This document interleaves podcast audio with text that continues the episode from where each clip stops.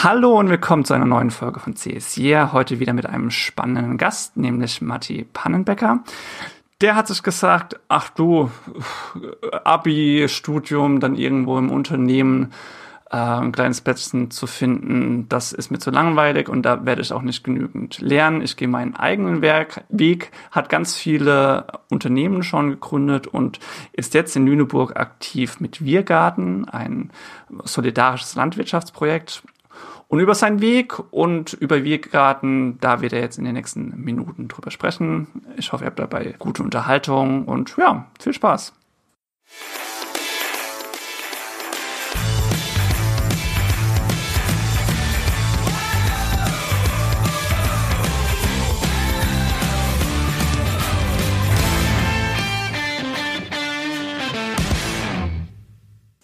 So, hallo Martin, na, wie geht's dir? Moin Fabian. Ja, super geht's mir. Ich freue mich auf euch. Hervorragend. Julia, du bist auch da? Ich bin auch da. Matti, schön, dass du da bist, Zeit für uns hast. Ja, hallo Julia, äh, ebenso. Wunderbar. Matti, schon mal meine erste Frage. Wie viele Visitenkarten hattest denn du bisher so in deinem Leben? Oha, ähm, ja, tatsächlich ein paar, weil mhm. äh, doch immer wieder nach Visitenkarten gefragt wird. Ich schätze so vielleicht drei oder vier. Also verschiedene okay. meinst du wahrscheinlich, ne? Ja, ja, ja das geht genau. ja. Das stimmt. Das geht ja aber überraschend wenig, wenn man so auf deiner Webseite liest, was du bisher so alles gemacht hast, seit 2011, wo in der Organisation und Kulturbegleitung für Unternehmen dabei, dann hast du mal noch einen kleinen Online-Handel für nachhaltige Kleidung gegründet mit Goodware. Seit 2015 bist du äh, Mitgründer bei Wirgarten, eine Bürger-Gemüsegenossenschaft, wo es heute hauptsächlich darum gehen soll. Und dann ist er auch seit 2016, steht noch dabei, Mitgründer von Echt vor Ort, Unternehmerin in Flüchtlingscamps. Also du hattest schon einige Gelegenheit dazu, äh, Visitenkarten zu machen. Ja, ich habe sie aber nicht immer genutzt, um Visitenkarten auch äh, tatsächlich äh, zu drucken. Aber ja, okay. stimmt schon, das stimmt schon, ja. Eigentlich bin ich gar kein Fan von Visitenkarten, aber ähm, manchmal braucht man es dann doch. Das heißt, würdest du sagen, bist du ein, ein unglücklich Suchender nach der besten Beschäftigungsmöglichkeit oder bist du eher ein, ein glücklicher Finder von vielfältigen unternehmerischen Einblicken? Oh du, ich hoffe, ich kann mich mehr zum zweiten äh, dazu zählen. Ist natürlich keine leichte Frage, aber ich fühle mich glücklich und beschäftigt. okay. Und glücklich durch die Beschäftigung.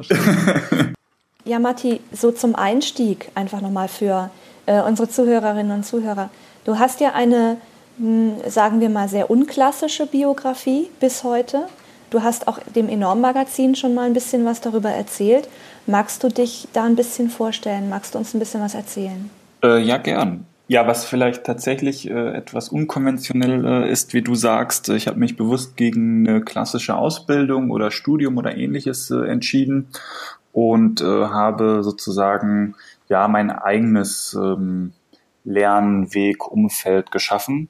Und äh, das hat begonnen nach der Schule. Also ich habe Abitur gemacht, das ist sozusagen mein einziger Abschluss. Ähm, hatte ich die großartige Möglichkeit, in einem Schweizer Unternehmen zu arbeiten für ein halbes Jahr.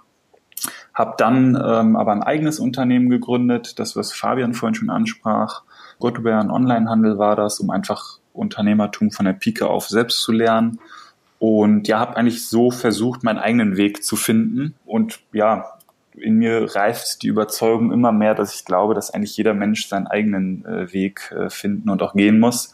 Und da habe ich mir dann schwer getan mit irgendwelchen ja, Studiengängen oder Wegen, wo man versucht, dann viele Leute, sag ich mal, hinein zu ja, pressen oder sich hineindrücken zu lassen schon eine Zeile von dem enormen Artikel, den hat äh, Cornelius Noll geschrieben.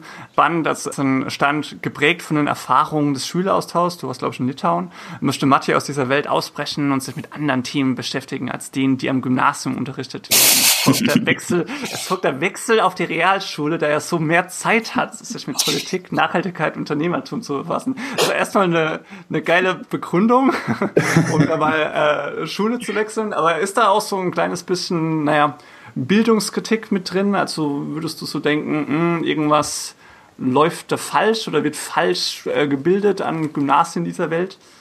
Also ja, in der Tat, das glaube ich schon, aber ganz, äh, also ganz ähm, individuell jetzt persönlich auf meinen Weg bezogen, war es in der Tat so, dass ich einfach aus einem ja, bürgerlichen Elternhaus äh, komme und ähm, mich auch, sage ich mal, im bürgerlichen Milieu ausschließlich aufgehalten habe, dadurch, dass äh, ich dann auch im Gymnasium war. Und in dem Moment, wo ich in Osteuropa erstmal wirklich Armut erlebt habe, ähm, war natürlich dieses heile bürgerliche äh, Weltbild sozusagen ja auf einmal nicht mehr so ganz wahr. Und in der Tat hatte ich auch davor wirklich keine Zeit, überhaupt außerhalb davon mir eigenes zu erschließen. Und das hat schon ganz stark mit dem Schulabbruch oder Schulwechsel zu tun, äh, wo ich natürlich mit ganz anderen äh, ja, Themen, Fragen, Milieus konfrontiert war und auch einfach ganz pragmatisch sehr viel Zeit hatte.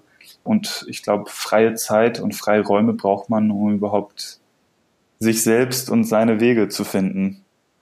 So war es zumindest bei mir. Ich sitze hier nickend. ich, ich sitze hier ähm, vor allen Dingen deswegen nickend, weil ich das ja jetzt gerade erlebe bei meiner großen Tochter, die ist im Gymnasium. Und wir haben ja nun auch noch verkürzt auf G8 in Baden-Württemberg, also auf ähm, mit, ja. 17, mit 17 werden die Kinder aus der Schule entlassen. Das bedeutet, wenn sie dann in die Universität gehen, muss die äh, Mutter oder der Vater ihnen ja die Entschuldigung schreiben, wenn sie mal bei einem Seminar nicht teilnehmen können. Und das ist also das ist nicht nur peinlich, sondern ich glaube, das ist auch ein massiver Eingriff in die Persönlichkeitsbildung. Im Prinzip verpassen die Kinder ihre eigene Persönlichkeitsbildung dadurch, dass wir sie so durchtakten. Ne?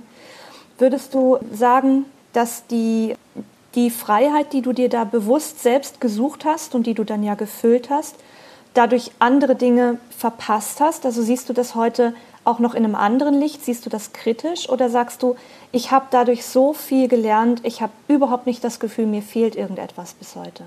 Ja, also ganz unterschiedlich. Ich, also ich glaube fachlich, um jetzt mal auf, auf dieser Ebene, weil häufig wird ja auch auf dieser fachlichen, vermeintlichen fachlichen Ebene gesprochen, da würde ich sagen, tatsächlich fehlt mir nichts. Im Gegenteil, ähm, ich habe den Eindruck, dadurch, dass ich immer das lernen durfte, ähm, was ich tatsächlich brauchte, konnte ich für mich das, was ich dann gelernt habe, viel intrinsischer erschließen. Also für mich war das völlig irrwitzig, nachher später auch auf dem Wirtschaftsgymnasium, wo ähm, schon Menschen oder ich mit Mitschüler hatten, die schon Kinder hatten oder eine Ausbildung und wir mussten dann alle das gleiche irgendwie Buch Kabale und Liebe lesen, wo für mich völlig äh, das an die Lebensrealität der Einzelnen vorbeiging. Und in dem Moment, wo ich natürlich raus war aus diesem äh, Bildungssystem, was einem ja irgendwie dieses Kanonwissen ähm, reintrichtert, konnte ich natürlich oder war ich natürlich viel, viel mehr mit mich selbst konfrontiert, weil ich mich fragen musste, was will ich und was will ich lernen und was brauche ich dafür. Und dann musste ich mir natürlich auch die, die Wege dafür erschließen. Das heißt, da ist natürlich äh, eine Menge Kraft und eine Menge Selbstkonfrontation mit vielen Zweifeln, mit vielen Suchen und auch nicht finden. Aber wenn man es dann gefunden hat, natürlich umso glücklicher. Und das erlebe ich zwar in der Rückblende sozusagen als sehr schön, aber das ist natürlich äh, mit allen Höhen und Tiefen verbunden. Weil natürlich hat man, wenn man nicht sozusagen in dem bestehenden Ausbildungssystem partizipiert, ich meine, da hat man jetzt keinen Semesterplan, da hat man keinen Stundenplan, da muss man nicht äh, gewisse Prüfungen zu gewissen Zeitpunkten erreichen. Da hat man jetzt nicht die Struktur von Vorlesungen, von Seminaren und so weiter, sondern das muss man sich dann schon selber schaffen. Und das braucht natürlich viel ja, Selbstführung, viel Eigendisziplin und vor allen Dingen immer wieder die Frage, was will ich? Und diese Frage, finde ich, die wird eigentlich systematisch aus allen oder aus den konventionellen vorherrschenden Bildungssystemen ausgeschlossen. Also ich wurde nie gefragt von Lehrern, Erziehern, was will ich äh, und was brauchst du dafür, um das zu erreichen, was du willst. Siehst du da irgendwo positive Entwicklungen, seitdem du, naja, vielleicht auch nebenher noch so ein bisschen das, das Thema siehst? Also siehst du irgendwelche Formen an Bildung, die dich wahrscheinlich heute, wärst du in der gleichen Situation, eher ansprechen würden? Ähm, ja, ich glaube auf jeden Fall. Also in der gesamten Gesellschaft ähm, wird ja immer deutlicher, dass wir selbstbestimmt arbeiten äh, wollen und auch müssen. Wir brauchen immer mehr kreative, eigenständige Menschen in der Wirtschaft. Und es gibt ja zum Glück auch immer mehr freie Schulen, äh, Schulen, wo wirklich ähm, der Mensch oder die Menschen im Mittelpunkt stehen und ganz stark auf die Persönlichkeitsentwicklung gesetzt wird, weil ja zunehmend mehr Menschen begreifen, dass das Wissen ja nicht mehr ähm, das Relevante ist. Da werden uns die Roboter eh überholen sondern letztendlich das Zwischenmenschliche. Ich habe ja gesehen auf deiner Website, ähm, du berätst mit diesem ganzen Wissen, das du dir zu einem riesigen Teil selbst angeeignet hast, ähm, berätst du Unternehmen, ähm, meistens solche, die auch einen sozial- oder nachhaltigen Kontext haben. Und ähm, ich sage mal im weitesten Sinne, du machst mit denen Change Management. Also wenn ich das richtig verstehe, du guckst dir an, wie ist die Unternehmenskultur aufgestellt? Du äh, guckst, was muss verbessert werden? Wie, müssen, wie können Mitarbeiter sich besser finden in diesem Unternehmen, selbstbestimmter arbeiten, sich wohler fühlen und so weiter und so fort. Ich stelle mir das in einer Welt, in der wir alle nach Titeln schauen und Abschlüssen und Zertifikaten und so weiter und so fort. Ich stelle mir das sehr schwer vor. Wie, wie bist du da rein? Wie machst du das? Wie wirst du wahrgenommen? Und was kannst du, was andere eben nicht können? Mhm. Ja, also in, in der Tat berate ich Organisationen und in der Tat äh, natürlich nur diejenigen, die sozusagen sich ein Stück weit äh, wiederfinden in meiner Person oder in, mein, in meiner Biografie. Also äh, diejenigen Organisationen, die eine klassische Unternehmensberatung haben wollen, für die bin ich natürlich höchst uninteressant. Aber in dem Moment, wo es darum geht, wie kann man ähm, ja, selbstbestimmter, selbstorganisiert, ganzheitlicher sein, seine Organisation gestalten. Für die werde ich natürlich interessant und auch glaubwürdig aufgrund einfach, mhm. ja, meines Seins, so wie ich bin. Und ich glaube, das ist äh, tatsächlich ganz, ganz spannend. Ich weiß nicht, ob man von einem Trend reden kann, aber ich glaube, in die Richtung gehen wir auch immer mehr, dass wir letztendlich die Menschen, Produkte oder Dienstleistungen anziehen, die letztendlich wirklich zu uns passen. Und ja, da passe ich natürlich dann nur zur Organisation, eigentlich, ausschließlich inhabergeführte Organisation, äh, ja, die eine oder andere auch nicht, ähm, die wirklich sozusagen was verändern wollen. Und in Abgrenzung zum klassischen Change Management, ja, kann ich oder werde ich jetzt nicht eingekauft, um irgendeine Veränderung zu vollziehen. Äh, das glaube ich funktioniert letztendlich auch nicht, sondern eher um zu helfen, sich selbst, seine eigene Option besser zu verstehen und vielleicht kritisch auf die eine oder andere Facette der Kultur oder der Struktur zu schauen und dann auf sich selbst auf den Weg zu machen. Also weil ich glaube, grundlegender Wandel äh, beginnt immer bei einem selbst und der kann nicht von außen ähm, sozusagen gemacht werden, der kann natürlich dadurch inspiriert werden, der, man kann Impulse dadurch kriegen, der kann begleitet werden, aber die Veränderung muss letztendlich in der, in der Organisation, im Herzen sozusagen stattfinden. Äh, hast du denn für diese Organisationsleistung überhaupt noch Zeit? Ich meine, du bist ja auch, jetzt könnte man sagen, Landwirt. hast, hast du noch ein paar andere Dinge zu tun? Äh, ja, in der Tat. Ich, ich versuche es äh, für mich möglichst abwechslungsreich zu gestalten, weil es mir unheimlich Spaß macht, selbst äh, Unternehmer zu sein, aber auch selbst beratend zu sein, weil als Unternehmer kann man sich selbst austoben und alles äh, oder vieles gestalten, äh, was einem so vorschwebt.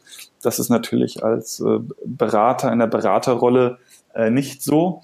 Aber ähm, dennoch ist es schön sozusagen auch die Erfahrung, auch das, die Erkenntnisse, die man selbst gewonnen hat, auf der Beratungsebene sozusagen weiterzugeben. Insofern versuche ich da einen guten Mix zu, äh, zu schaffen. Manchmal gelingt das gut, manchmal weniger. Ja, aber beides äh, macht mich äh, zufrieden. Okay, du siehst, ich will langsam den Übergang schaffen zu Biergarten. Du hast Biergarten gegründet mit äh, Richard Katz, bist aber jetzt nicht unbedingt, äh, sagen wir mal, die alleinige Kraft oder zusammen mit ihm die alleinige Kraft, die über das Wohl und Zukunft von Biergarten entscheidet, sondern das sind noch ganz viele andere dabei. Was ist denn der Wirgarten? Erzähl mal ein bisschen. Also der Wirgarten ähm, hat die große Vision, ein, ein Social Franchise-System für Bürger-Gemüsegenossenschaften zu schaffen. Sprich, Bürger und Bürgerinnen zu befähigen, ihre eigene Gemüseversorgung vor Ort in die Hand zu nehmen. Und dafür haben Richard Karz, er ist Gemüsegärtner und Diplomwissenschaftler, und ich haben 2015 einen gemeinnützigen Verein gegründet, der dieses Konzept entwickelt hat, der eine Marke entwickelt hat und 2017, also im letzten Jahr, haben wir die erste Wirgarten-Genossenschaft gegründet. Die ist in Lüneburg. mit aktuell über 280 Mitgliedern, um in Lüneburg sozusagen das erste Mal ähm, eine Bürgergemüsegenossenschaft als Wirgarten zu gründen. Hier sind wir jetzt gerade im Aufbau. Da bin auch äh, Richard und ich im Vorstand und äh, werden ab diesem Jahr sozusagen Gemüse unseren Mitgliedern anbieten können. Genau, und letztendlich ist es eine genossenschaftlich organisierte solidarische Landwirtschaft. Das heißt, nur Mitglieder der Genossenschaft können Gemüse aus ihrem eigenen Garten quasi beziehen, müssen nicht mitarbeiten, können aber, das machen dann professionelle Gärtner, man legt Genossenschaftsgeld ein und kann dann monatlichen Betrag zahlen und kriegt dann wöchentlich frisches Gemüse. Das ist so die, die Logik dahinter und das quasi sozusagen für alle, die ja gute Ernährung vor Ort, biologisch ähm, haben möchten und äh, auch die Erzeugungsweise nachvollziehen möchten, indem sie dort mal hingehen können, an Events teilnehmen, ähm, um einfach zu verstehen, wo das eigene Gemüse wächst. Ein Genossenschaftsanteil sind 50 Euro, aber man braucht jeweils zwei, um praktisch Mitglied oder Genosse zu werden oder Genossin. So habe ich das verstanden. Richtig, dann genau. Noch, und dann nochmal mindestens 30 äh, Euro für das, für das S-Paket also das nicht das S-Paket, sondern das Small-Paket. Was, was ist das so drin? Wie kann man das so ein bisschen von der Menge klar machen? Also wir haben, wie du schon gerade sagtest, verschiedene Größen von S bis XL oder auch eine individuelle äh, Größe für Großabnehmer. Da kann man individuell die Anbauplanung machen. Aber für alle Ernteverträge oder Ernteanteile ähm, ist sozusagen das gleiche Gemüse drin. Es ist sozusagen nur in der Menge unterscheidet sich's. Und letztendlich bekommst du alles an Gemüse, was hier Saison hat. Also du hast von Kartoffeln, Möhren, äh, Zwiebeln, Zucchini, Tomaten, Gurken, so dass du wirklich eine, eine ganzjährige Gemüseversorgung hast und theoretisch sozusagen nicht mehr in den Supermarkt gehen musst und überregionales Gemüse beziehen musst. Gibt es da auch schon große Abnehmer, die praktisch so sagen oder sagen wir mal Interesse daran zeigen, das für ihr vielleicht Restaurant oder sonst etwas mal auszuprobieren? Ähm, bisher noch nicht, da sind wir gerade noch dran. Das äh, zeigt sich deutlich schwieriger als angenommen, weil tatsächlich äh, viele Restaurants äh, unglaublich wenig frisches Gemüse verkochen äh, und dann nur in, in so geringen Mengen und in einer in einem ziemlich häufigen Lieferintervall das benötigen, dass es an sich für uns äh, eigentlich uninteressant ist. Interessanter wird es bei Kantinen für für Schulen, Universitäten äh, oder auch Kindergärten oder Betriebe. Ja, alles, was wechselnde Karten hat und alles, was ähm, reagieren kann. Ne? Auch, ich meine, da ist ja auch nicht immer das Gleiche drin bei euch. Das ist richtig, saisonal richtig, genau. abhängig. Genau, also die Küche müsste sich sozusagen, also die Küchenpolitik müsste sich nach der Natur richten, sprich wechselnde Speiseplan, äh, abhängig davon, was Saison hat. Damit tun sich natürlich auch viele schwer. Insofern sind da die Hürden sehr hoch das ist wahnsinnig, wie wir davon weggekommen sind. Ne? Also wenn du das jetzt sagst, das ist, es ist ja nichts logischer als das. Aber verrat mal jemandem, dass er seine frische Tomatenpizza nicht jedes, jedes, jeden Monat kriegt. Ne? Und dass das ja. im Dezember schwierig wird. Genau, genau. Ja, hatte ich auch äh, mit, mit, mit, dem Küchenchef von einem Restaurant gesprochen, er sagte, ja, aber unser Tomaten-Mozzarella-Salat, den wir ganzjährig anbieten, das äh, geht ja gar nicht, wenn ihr nur ein paar Monate Tomaten liefern könnt. Ähm, dann ist das natürlich total uninteressant. Ja.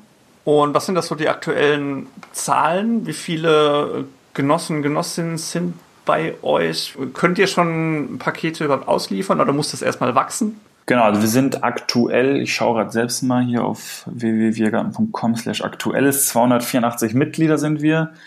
Äh, insgesamt wurden 282 Ernteverträge abgeschlossen und das Gemüse, die erste Gemüseauslieferung gibt es erst im Mai 2018 also in knapp ähm, vier Monaten. Und ähm, das liegt daran, dass wir im letzten Jahr die Fläche zwar schon gepachtet haben, aber erstmal eine Bodenvorbereitung gemacht haben, Mitgliederakquise und eine Kapitalakquise natürlich gemacht haben und aktuell erst die Infrastruktur aufbauen, um dann Mai sozusagen das erste Gemüse anbieten zu können. Auf der Webseite stand auch, dass ähm, jedes Mitglied 800 Euro Genossenschaftsanteile zeichnen müssten, damit die Finanzierung sichergestellt sei. Also ist das praktisch auf die vorhandenen Mitgliedern gerade umgerechnet oder mit was für einer Zahl habt ihr da? Na, es geht darum, dass, dass der Betrieb braucht in etwa eine Viertelmillion um sozusagen die Investition stemmen zu können. Also da reden wir von Investitionen in äh, Gewächshäuser, Maschinen, Geräte, Kühllager und so weiter. Und ähm, wenn man diese Zahl sozusagen durch potenziell 300 Mitglieder teilt, dann kommt man auf, auf 800 Euro in etwa. Gleichzeitig haben wir natürlich gesagt, dass man nicht mindestens 800 Euro einlegen muss, damit man die, die Hürde möglichst niedrig setzt. Ja. Ähm, das heißt, äh, es ist zwar schön, wenn man Mitglied wird äh, für 100 Euro, aber theoretisch müsste jedes Mitglied 800 einlegen. Aber glücklicherweise gibt es auch Mitglieder, die 5.000, 10.000 oder 20.000 einlegen. Insofern ähm, okay, das ist eine reine Durchschnittszahl. Ja. Alles klar, okay. Und natürlich die Anzahl an Mitgliedern kann natürlich auch noch weiter wachsen und wachsen. Dann werden auch diese Beiträge. Na klar, na klar, okay. klar. Also man muss ja auch kein Gemüse beziehen, wenn man Mitglied wird. Das ist optional, aber man ja. muss nicht. Okay. Und wie groß ist dann euer Kernteam, also die so ein bisschen sich um die Verwaltung des Ganzen äh, kümmert? So, das Kernteam sind etwa sieben Leute, also die ähm, den Gemüsebau planen, die die Infrastruktur aufbauen, die die IT im Hintergrund machen oder die Mitgliederkommunikation und Verwaltung. Und dann gibt es noch ein erweitertes Team, die jetzt nicht täglich sagen im Wirgarten tätig sind, aber ähm, schon regelmäßig. Das sind dann so ins, ins, insgesamt dann 15, also nochmal weitere acht Personen. Und merkst du, dass du durch das Format der Genossenschaft, durch die Organisationsform da auch mehr Interaktion mit Leuten es gibt, die normalerweise eher sich aufs Sofa setzen würden und sich auf die Ernte freuen und fertig, aber jetzt sich als Teil des Ganzen fühlen und dadurch auch ein bisschen äh, ja, geben wollen? Ob die sich auf, auf Sofas normalerweise äh, fliegen, das weiß ich nicht. Dafür kenne ich die zum Teil einfach zu schlecht. Aber wir versuchen schon, viele äh, Angebote zu schaffen, dass sich Mitglieder niedrigschwellig einbringen können. Wir haben ja zum Glück auch keine, keine Pflichtmitarbeit äh, oder sonstiges. Und das klappt wunderbar. Also so hat zum Beispiel jetzt gerade jüngst ein Mitglied ähm, den Wirtisch initiiert, also ein Stammtisch für Wirgarten-Mitglieder und Interessierte. Mhm. Und das ist natürlich wunderbar, wenn Initiativen aus der Mitglieder, äh, aus den Reihen der Mitglieder kommt ähm, und wir das dann eigentlich nur noch unterstützen müssen, aber die Mitglieder das sozusagen vorantreiben. Und so hat auch die, die Aufbauaktion für den Wildschutzzaun wunderbar geklappt. Da haben sehr, sehr viele sich engagiert. Und da haben wir in zweieinhalb Tagen 1,3 Kilometer Wildschutzzaun gebaut. Mhm. Und davon gibt es immer mehr Anlässe, wo Mitglieder sich einbringen können. Und das klappt wunderbar. Kennen Lüneburg oder wenn, wenn ich von Lüneburg höre, dann ähm, denke ich immer, Mensch, da entsteht so eine kleine Hochburg für nachhaltiges Wirtschaften da oben. und äh, jetzt Das ist schon mal gut, weil die meisten würden rote Rosen sagen. Rote Rosen. da bist du schon mal, bist du schon mal next level, okay. okay. Äh, an die roten Rosen hätte ich jetzt überhaupt nicht gedacht. Aber ähm, das ist ja mit Wirgarten jetzt nur, nur noch ein Projekt, das dazukommt, wo ich denke, Mensch, äh, ihr macht da oben wirklich tierisch einen los, das finde ich toll. Gibt es, ähm, gibt es noch ähm, Initiativen, mit denen ihr kooperiert oder mit denen eine Kooperation angedacht ist? Ich denke da jetzt an, äh, ähm, wir haben sowas wie Essbares Heidelberg. Natürlich gibt es das Food Sharing und das Food Retting. Food Retting. ja, ja, ja. Also wir versuchen hier so viel äh, regional, aber auch überregional zu kooperieren wie möglich. Und ähm, das erstreckt sich von Kooperationen für Abholorten wie bei Butni oder bei einer, bei einer Kirchengemeinde oder beim inhabergeführten Edeka über ähm, gemeinsame Veranstaltungen mit einem Programmkino hier vor Ort oder ähm, Raumkooperation mit, mit verschiedenen Partnern oder mit Cafés, die hier vor Ort äh, auch zum Teil mit Biofair versorgt werden. Also sehr, sehr divers versuchen wir uns da äh, aufzustellen, was die Kooperation anbelangt.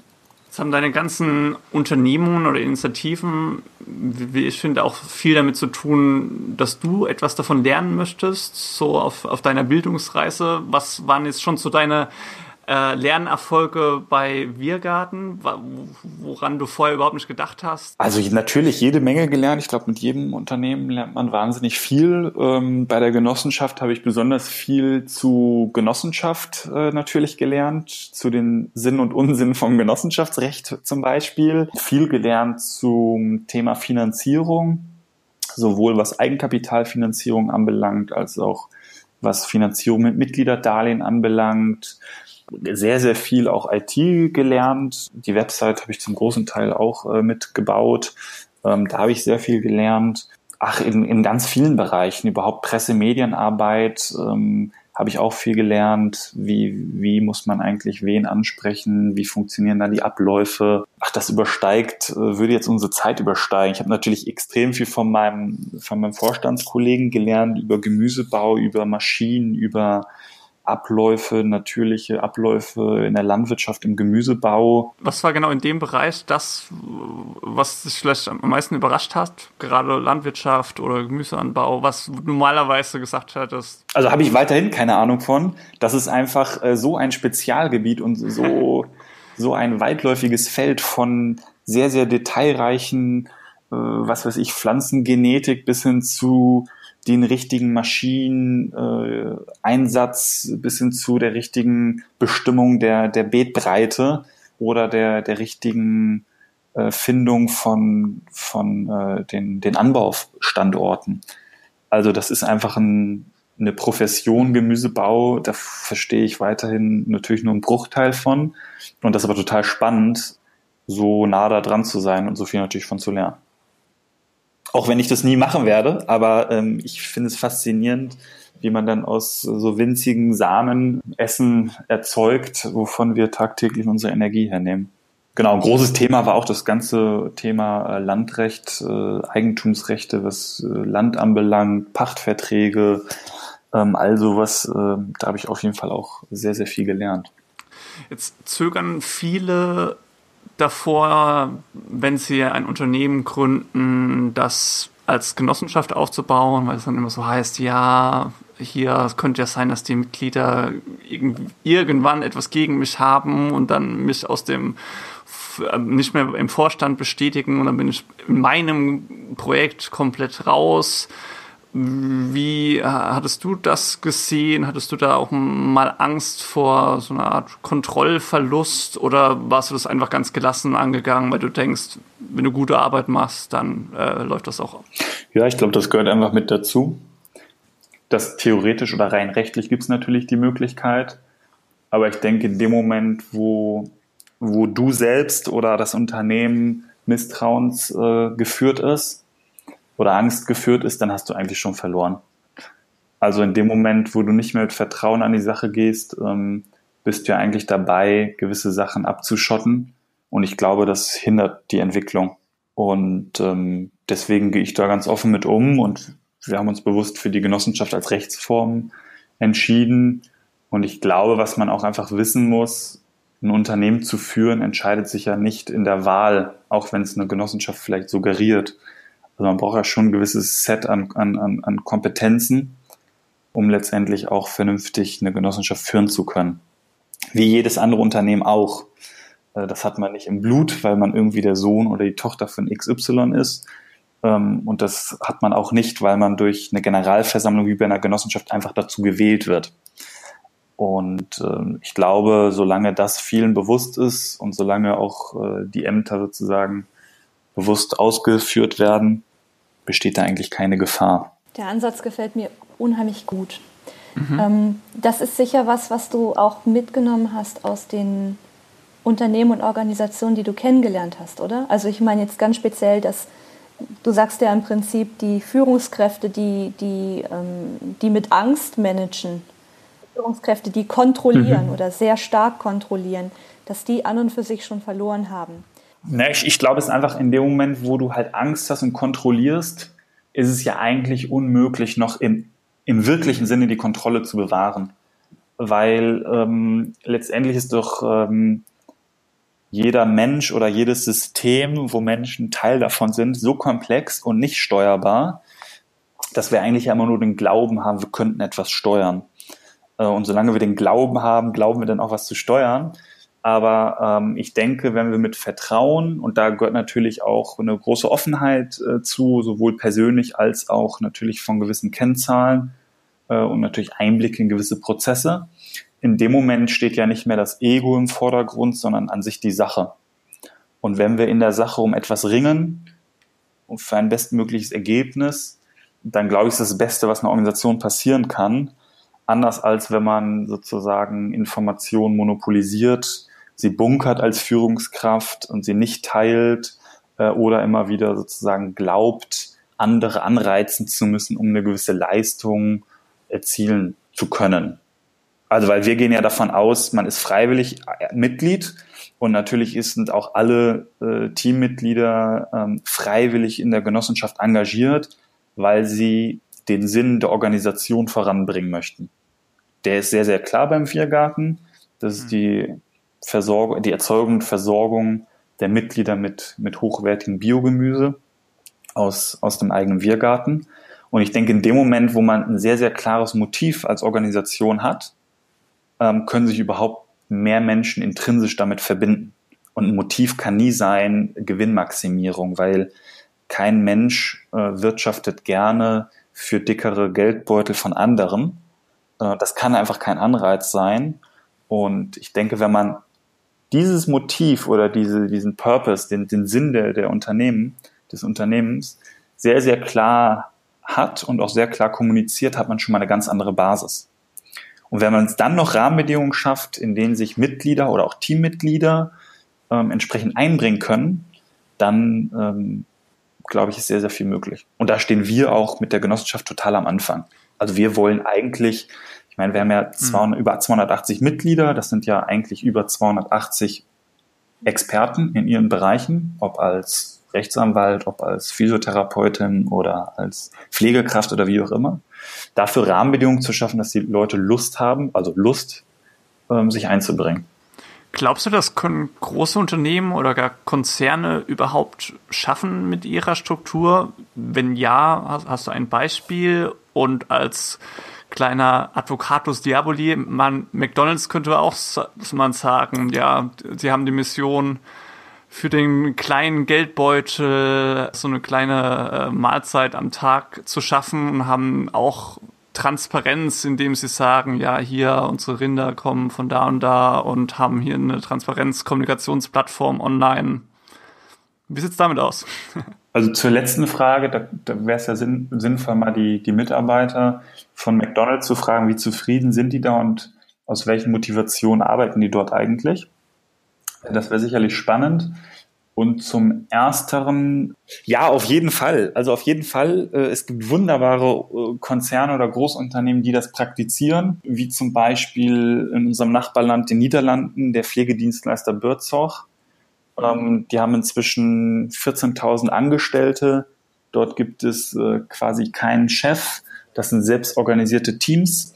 Die stellen sich gegenseitig ein, die machen gegenseitig ihre Finanzwesen, die machen ähm, gemeinsam ihre Qualitätsmanagement. Ähm, letztendlich hat man den, den Menschen die Verantwortung gegeben, ähm, beziehungsweise die Freiheit oder die Verantwortung für die Entscheidung, die sie auch vor Ort treffen müssen und auch verantworten. Und ähm, das ist extrem spannend. Es gibt äh, ein wunderbares Buch, das nennt sich Reinventing Organizations von Frederic Laloux, worin sehr, sehr viele tolle Beispiele erzählt werden, ähm, wie man Organisationen anders ja, gestalten kann. Sofort, als du das Beispiel genannt hast, habe ich, hab ich gewusst, dass du dich jetzt noch gleich auf dieses Buch beziehen möchtest. Und alles, was dahinter steht mit, ja, so, es geht ja so in Richtung Holokratie und, und selbstständige Arbeitsteams und Co. Aber fällt dir noch ein Beispiel in Deutschland ein? Ähm, ja, äh, Soul Bottles zum Beispiel, aber es ist kein, kein mhm. Konzern, ist ein, ein kleineres Unternehmen. Ähm, aber jetzt ein großes Unternehmen in Deutschland fällt mir keins ein, ehrlich gesagt. Also ihr findet schöne Beispiele auch auf äh, der Website, dem Netzwerk Intrinsify Me. Ähm, dort sind auch viele Organisationen, aber ich glaube vor allem kleinere Organisationen, vielleicht bis 100, 200, 500 Mitarbeiter ähm, gelistet, die neue Wege in der Arbeitsorganisation gehen. Ich habe noch auf der Facebook-Seite ähm, gesehen, dass ein, sag mal, einige von euch, keine Ahnung, ob das ein großes Team war oder vielleicht nur so ein, zwei Interessierte, ihr wart auch auf der Wir haben Assad-Demo, so ein bisschen praktisch auch, ja, eure oder die Meinung oder das, die Philosophie, was hinter Wirgarten steht, auch so ein bisschen äh, da reinzubringen. Was würdest du sagen, da müssten politische Rahmenbedingungen sich ändern, um solche Projekte wie Wirgarten oder die Philosophie dahinter zu stärken? Ja, ja, in der Tat, das war äh, ein Teamkollegen, hatte ich vorhin noch getroffen vor unserem Telefonat, der da war und sehr begeistert war von der, äh, von der Demonstration. Äh, politische Rahmenbedingungen, oh, ich glaube tatsächlich äh, sehr, sehr viel. Angefangen davon, überhaupt Menschen zu ermöglichen, äh, ihre eigenen Unternehmen zu gründen, mhm. äh, wäre sicherlich mit einem bedingungslosen Grundeinkommen viel, viel leichter. Mhm. Zweiter Punkt ist, ähm, hört sich leider sehr FDP-nah an und sehr klassisch unternehmerisch, aber die Regulatorik ist schon immens hoch. Also bei uns geht bestimmt ja, eine halbe bis eine Person tatsächlich, die macht nur irgendwelche ja, administrativen Sachen, damit wir vernünftig die Gesetze einigermaßen irgendwie einhalten können drauf. Das ist schon echt immens, was da alles reguliert ist. Naja, und insgesamt, was das Landwirtschaftssystem anbelangt, müsste das nach meinem Dafürhalten eigentlich gänzlich anders ablaufen, dass ähm, diejenigen, die die gemeinwohlorientiert wirtschaften, also sprich äh, Mehrwert für Gesellschaft, Natur schaffen, dass die Produkte günstiger sind als ähm, die Produkte von, von Erzeugern, die eigentlich auf Kosten von Grundwasser, auf Kosten von Artenvielfalt, auf Kosten von Klimaschutz, auf Kosten von ähm, Mitarbeitenden und so weiter, dass eigentlich deren Produkte teurer sind. Und ähm, wie man das erreicht, das äh, überlasse ich euch.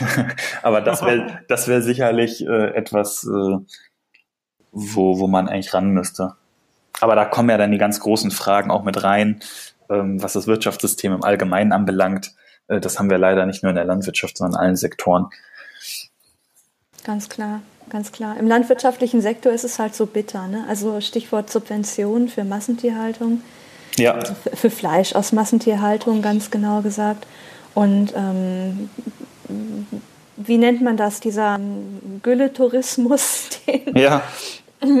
kann man gar nicht anders bezeichnen, ne? wo, wir, wo wir im Prinzip erlauben, dass die Leute auf, auf den Feldern in Niedersachsen entsorgen für eine bestimmte Abgabe. Und äh, wir wissen das alles. Wir wissen das alles, aber wir haben diese, diese unglaublichen Monster an, an Regularien geschaffen und ähm, keiner traut sich so richtig ran. Hm, ja, Würdest, genau. Ich meine, die Motivation von uns allen, die wir einfach Dinge selber machen und uns dann mit anderen vernetzen, die auch Dinge selber machen, ist ja ganz oft ähnlich. Also wir sehen einen Missstand oder wir sehen ein Problem und wir ähm, denken, wir können das nicht innerhalb des bestehenden Systems lösen, sondern wir gehen raus und gucken anders drauf und ähm, schaffen ein neues System. Würdest du sagen, solidarische Landwirtschaft, also Wirgarten oder auch die anderen Genossenschaften, die es schon gibt, und das, die Idee, das als Social Franchise ähm, aufzuziehen, ist genau so etwas? Also ja und nein. Also ich glaube, es ist der Versuch, ja, eine Parallelstruktur zum klassischen Erzeugungs- und ähm, Lebensmitteleinzelhandellogik aufzubauen und nein, äh, weil wir sind genauso wie alle anderen Unternehmen in der Geldlogik drin, in der ganzen klassischen Sozialversicherungslogik drin, mhm. in der ganzen äh, Rechtslogik drin des, des Landwirtschaftsseins. Äh, von daher, ja, diese Ja- und Nein-Antwort. Naja, irgendwo musst du damit leben. Ja, ganz klar. Genau, und das hat halt schon massive Auswirkungen. Ne? Also es wäre sicherlich jetzt nochmal was anderes, wenn dann nicht so eine hohe Regulatorik wäre oder das ein, ja, ein anderes Geld, äh, wenn man hier ein regionales Geldsystem mhm, genau. hätte. Aber da ist man dann auch schon wieder dabei, zu gucken, wie schafft man eigentlich Ergänzung oder, also man kommt da, glaube ich, nicht so wirklich 100% raus und es ist auch die Frage, ob das der Sinn der Übung ist. Ob es gewollt ist, ne? Also ob, ob nicht, ob nicht ähm, das Aufzeigen, hier gibt es ein Problem, wir schaffen hier eine andere Struktur, diese Struktur verträgt sich mit dem, was wir haben, Wirtschafts, Wirtschaft, Kapitalismus, äh, Regularien, irgendwo verortet die sich. Ne?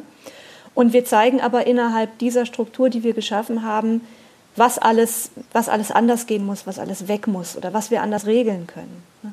Ja, genau. Also man kann es versuchen, aber wir unterliegen dem Arbeitsrecht mit all seinen äh, ja, Sinnhaftigkeiten und Unsinnhaftigkeiten unterliegen wir genauso wie, wie dem, dem Geldsystem. Also man kann, genau, man kann was aufzeigen, man kann inspirieren, wie, wie könnte vielleicht das auch anders funktionieren, aber man ist zum, ja, zum wichtigen oder essentiellen Teil auch einfach Teil des Systems. Ja.